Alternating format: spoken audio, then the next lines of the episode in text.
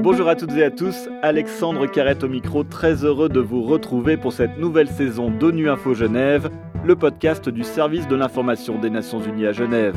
Dans ce premier numéro de l'invité de la semaine direction Kaboul, la capitale de l'Afghanistan a été reprise par les talibans à la mi-août, tandis que le dernier soldat américain quittait le sol afghan deux semaines plus tard. Depuis, la communauté internationale s'inquiète du sort réservé à la population par les talibans et de la situation des droits de l'homme dans le pays, notamment ceux des femmes et des jeunes filles.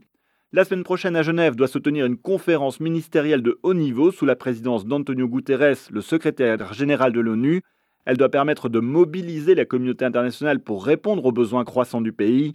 Martin Griffiths, le secrétaire général adjoint aux affaires humanitaires et coordonnateur des services d'urgence des Nations Unies, s'est lui rendu en Afghanistan cette semaine. Il a rencontré des dirigeants talibans. Martin Griffiths a souligné le rôle essentiel des femmes dans l'acheminement de l'aide et appelé toutes les parties à garantir leurs droits, leur sécurité et leur bien-être. Il appelait à protéger tous les civils, en particulier les femmes, les filles et les minorités. Ramiz Alakbarov est déjà passé par le micro d'ONU Info Genève il y a un peu moins d'un an à l'occasion de la conférence sur l'Afghanistan qui s'est tenue à Genève. Le représentant spécial adjoint du secrétaire général pour l'Afghanistan et coordinateur humanitaire a vécu ces derniers mois les événements au cœur de Kaboul. Avec lui, nous allons faire le point sur la visite de Martin Griffiths, la situation humanitaire sur le terrain, la poursuite du travail de l'ONU et la situation des travailleurs des Nations Unies dans le pays. Ramiz Alakbarov est notre invité de la semaine. Ramiz Alakbarov, bonjour. Bonjour Alexandre, très content d'être encore une fois avec vous dans l'émission. Et un grand merci à vous d'avoir accepté de répondre à nouveau à nos questions, malgré la situation, on sait, très compliquée à Kaboul et en Afghanistan. Alors justement, est-ce que vous pourriez décrire l'ambiance actuellement dans la capitale depuis le départ de l'armée américaine? Moi, euh, je peux vous dire euh, que voilà, maintenant quand on est dans la ville euh, et on traverse les rues, la situation est relativement calme. On voit qu'il vraiment, il y a une moitié des, différentes entreprises, des magasins sont ouvertes.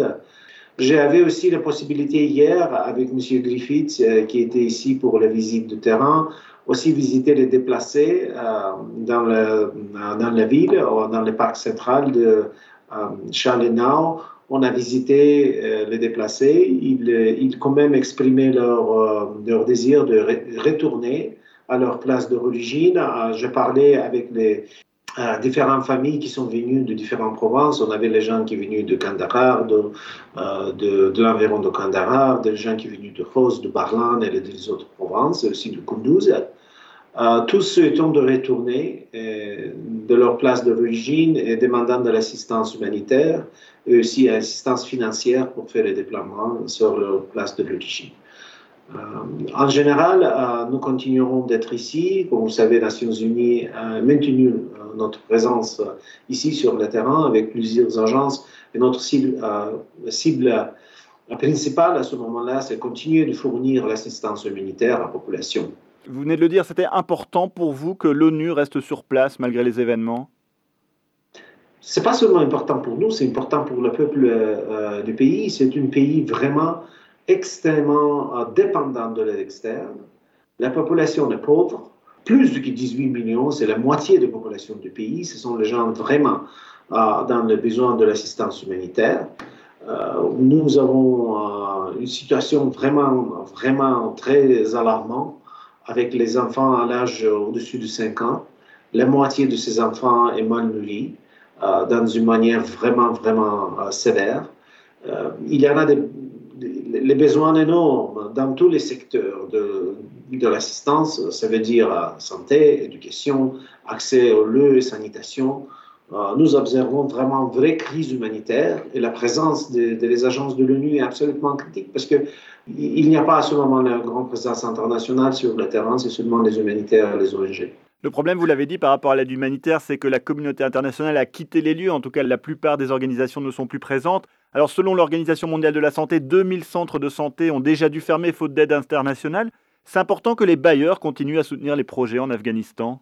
Absolument, et c'est avec une voix alarmante euh, et urgente qui, qui, je parle toujours à, à, tous les écouteurs, à la communauté internationale. Ça a été dans toutes les émissions, de toutes les interventions aussi du secrétaire général de notre siège, qui nous parlons de besoin de continuité de l'aide externe, plutôt l'aide humanitaire, directement au peuple de l'Afghanistan.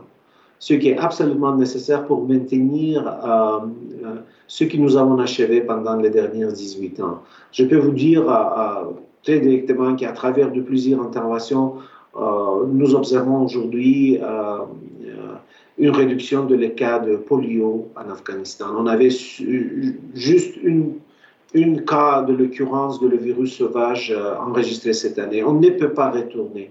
On ne peut pas retourner. Parce que ce retour, ça va être une catastrophe. Mais on a besoin de financement euh, qui n'est pas vraiment euh, suffisamment souple à ce moment-là. Alors c'est justement pour ça que Antonio Guterres a décidé d'organiser la semaine prochaine à Genève un sommet de haut niveau ministériel pour venir en aide à l'Afghanistan, en tout cas soutenir le peuple afghan. Qu'est-ce que vous attendez de cette réunion?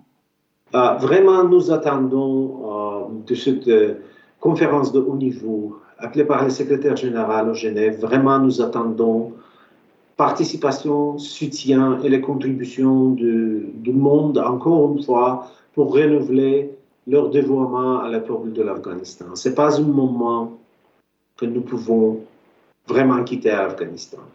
Partir de l'Afghanistan, laisser les gens de l'Afghanistan dans une situation difficile.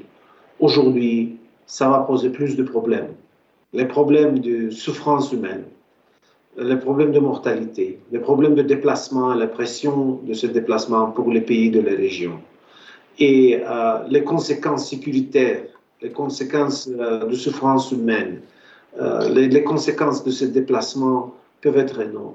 Nous devons aussi démontrer notre solidarité avec le peuple ordinaire du pays, avec les enfants, les femmes et les jeunes de ce pays-là qui a besoin de notre assistance aussi.